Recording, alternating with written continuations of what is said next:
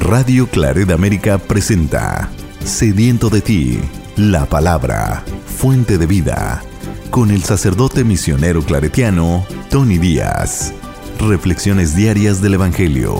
Aquí iniciamos.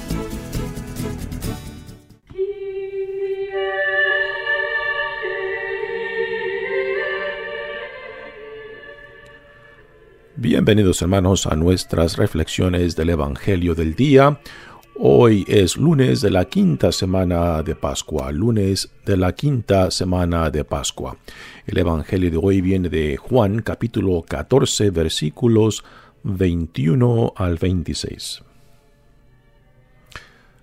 En aquel tiempo Jesús dijo a sus discípulos, El que acepta mis mandamientos y los cumple, ese me ama.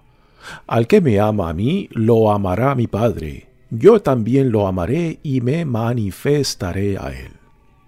Entonces le dijo Judas, no el Iscariote, Señor, ¿por qué razón a nosotros sí te nos vas a manifestar y al mundo no?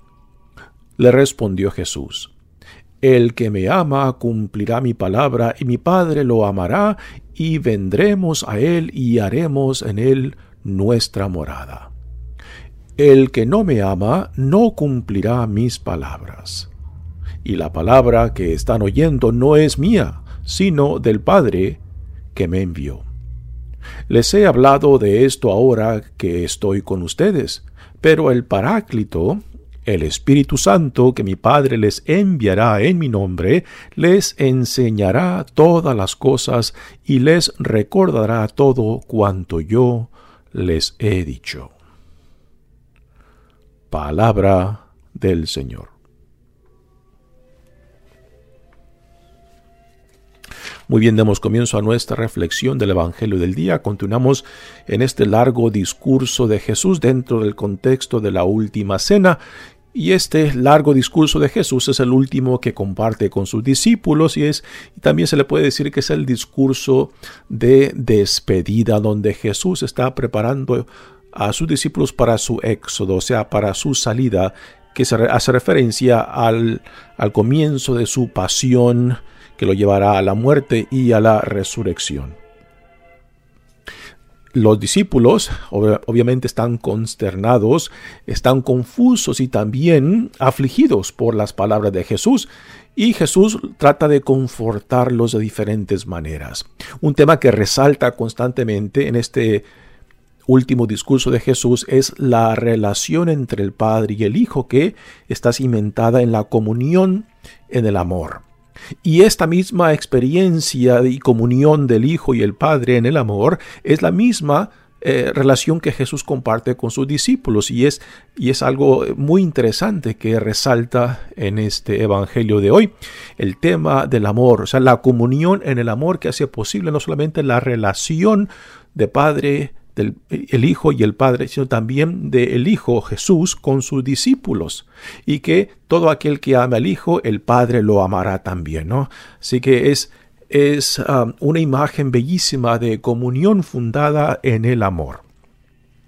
Dice el Evangelio de hoy. En aquel tiempo Jesús dijo a sus discípulos, el que acepta mis mandamientos y los cumple, ese me. Aquí cumplir los mandamientos implica el sentido de obediencia, o sea, no basta simplemente conocer la palabra de Jesús, no basta solamente, no basta solamente entenderla, sino también se tiene que vivir, ponerla en práctica. Recordamos como en los otros tres evangelios el, el, el sentido de escuchar a Jesús implica escucharlo, entenderlo, asimilarlo y ponerlo en práctica. En el Evangelio de Juan, entender el mensaje de Jesús, los mandamientos de Jesús, implica por necesidad ponerlos en práctica. Y este ponernos en práctica eh, nos lleva a la, al concepto y a la experiencia de la obediencia. Y aquí hay que hacer una distinción de dónde nace la obediencia, porque la mayoría de nosotros tenemos una gran dificultad en, con el concepto de la obediencia, en vivir la obediencia, porque Muchos de nosotros pensamos que el ser obediente a algo es como que es algo forzado que se nos impone. Y no es esta la obediencia de la cual Jesús habla. La obediencia de la cual Jesús habla es la obediencia que nace de la comunión en el amor. O sea, Jesús, por ejemplo, es obediente a la voluntad de Dios Padre por la relación, por la comunión en el amor que existe entre Padre e Hijo, Hijo y Padre. Igualmente, eh, los discípulos de Jesús, los que acepten sus mandamientos, sus enseñanzas, los que se identifiquen con Él, entonces ponen en práctica lo que han escuchado, lo que han entendido, lo que han asimilado. Y este ponerlo en práctica es estar en comunión con aquel que nos ha formado con aquel que ha compartido todo cuanto el Padre le ha dado, ¿no? Y esto es a lo que se refiere por comunión entre el Hijo y sus discípulos, el Hijo siendo Jesucristo con sus discípulos. Y es y esta obediencia a la cual hace referencia el, el cumplir los mandamientos nace de la comunión que existe entre Jesús y sus discípulos y esta comunión está fundada en el amor. Así que una cosa es obedecer por obligación y otra cosa es obedecer por la comunión en el amor que nos une. En la primera es casi algo forzado, algo que se impone cuando se hace por obligación. Pero cuando se es obediente por la comunión que nos une en el amor, entonces la obediencia nace de la relación de intimidad y confianza que el amor hace posible. Y esto es a lo, que Jesús está apuntando y a lo, cual regresa constantemente. Por eso habla constantemente del amor, porque es la comunión en el amor lo que hace posible la obediencia. Y cuando la obediencia nace de esta comunión en el amor, entonces ya no es algo impuesto, ya no es algo forzado, sino algo que nace de la comunión en el amor que nos une. Continúa Jesús. Al que me ama a mí, lo amará a mi Padre. Yo también lo amaré y me manifestaré a él. ¿sí? Así que es el amor, es la, el amor lo que hace posible este conocer, este vivir en comunión tanto con el Hijo y si se vive en comunión con el Hijo, pues igualmente se vive en comunión con el Padre, quien es quien envió al Hijo. Y ahora eh, viene la pregunta, la intervención ahora de otro de los apóstoles. Judas. Y aquí el, evangelista Juan nos dice que no es el Iscariote. ¿Quién es este Judas entonces? Este Judas eh, viene siendo el hijo de Santiago en la lista de los apóstoles que menciona, por ejemplo, Lucas. Y en los evangelios de Mateo y Marcos, este Judas es el Tadeo. Es Judas Tadeo, a quien, eh, quien tiene una tremenda devoción el pueblo católico, el, santo de las causas difíciles, el santo de los imposibles. Nosotros, misioneros claretianos, en, ah, en Chicago tenemos el santuario ah, de San Judas, el santuario nacional de San Judas, eh, que fue fundado ah, en los años 1930 35 más o menos, y que aún tiene un tremendo seguimiento no solamente en Estados Unidos, sino también por todo el mundo.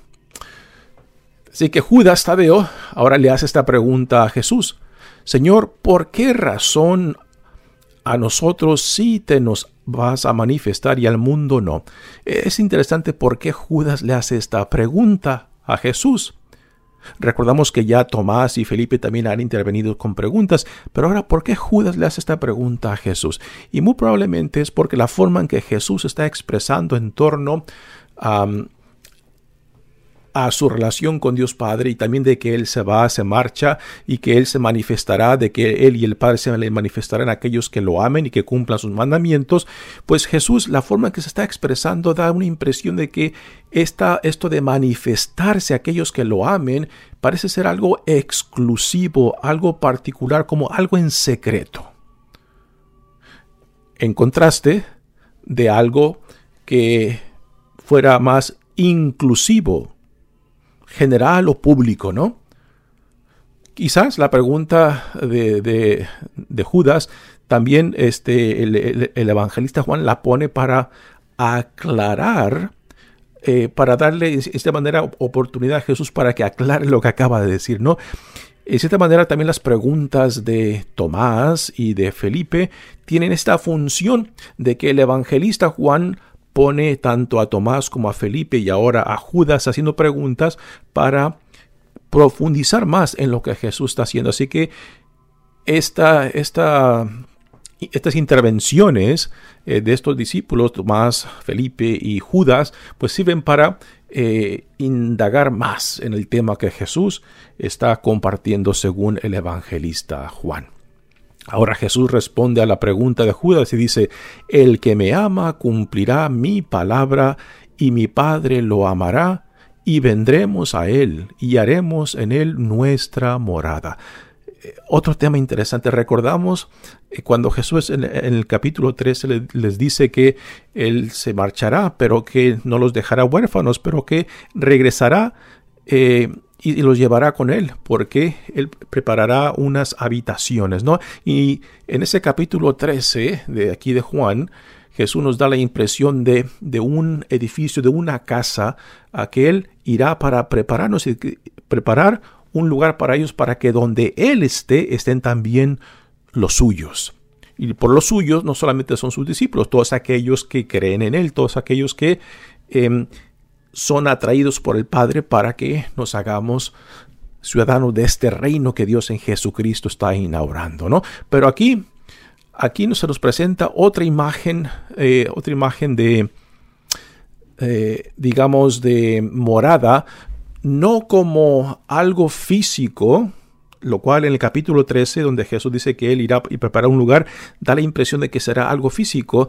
Aquí no, la morada es dentro de la persona. Cuando Jesús dice, y mi Padre lo amará y vendremos a Él y haremos en Él nuestra morada, ¿no? Así que el lugar donde Jesús quiere estar con los suyos no es necesariamente algo físico, no es en el cielo. El cielo no es, no es algo físico, como eh, nos los dijo claramente el Papa Juan Pablo II cuando le preguntaron sobre el cielo, si el cielo era un lugar físico específico. Dice, no, el cielo como el infierno no son lugares físicos, sino es el estado de nuestra relación tanto con Dios Cristo y el Espíritu Santo.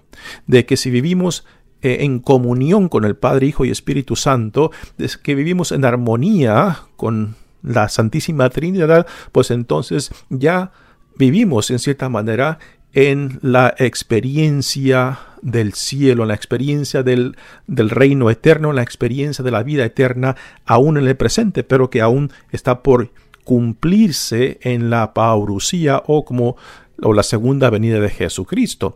Y el infierno puede ser cuando esta relación con Dios, con la Santísima Trinidad, se vive en conflicto, se vive en, en falta de armonía, en falta de amor, o en la ausencia del amor, en la ausencia de la comunión.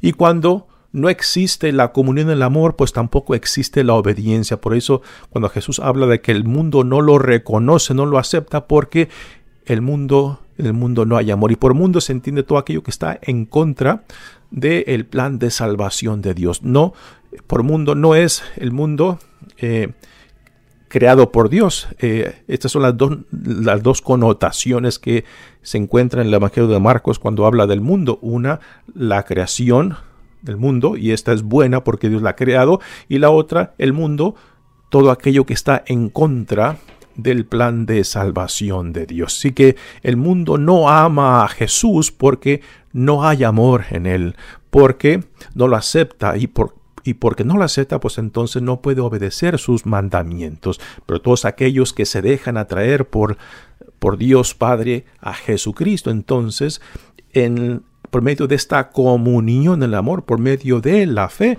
entonces se identifican y es donde se hace realidad la comunión que hace posible la obediencia, o sea, el cumplir lo que Jesús nos da, lo que Él nos enseña, a lo que Él nos llama. Dice, les he hablado de esto para que esto por ahora porque estoy con ustedes, pero el paráclito, el paráclito tiene diferentes sentidos, eh, significa defensor, protector y abogado. Es alguien que, digamos, está junto contigo para apoyarte, para confortarte. Tiene, tiene una, variedad de significados este, esta palabra de paráclito que también llevará a cabo eh, o cumplirá la revelación de Cristo y que también irá formando, irá guiando, irá afirmando a la iglesia hacia donde Dios en Cristo la llama. Este es el espíritu que se nos ha dado para continuar la misión, el proyecto de salvación que Dios en Cristo ha, ha empezado y que así como Dios envió al Hijo, también enviará al Espíritu Santo para continuar esta misión de salvación. Mi nombre es Padre Tony Díaz, misionero claretiano, que Dios los bendiga. Radio Claret América presentó Sediento de ti, la palabra fuente de vida. Sus comentarios son importantes. Contáctenos en radioclaredamerica.gmail.com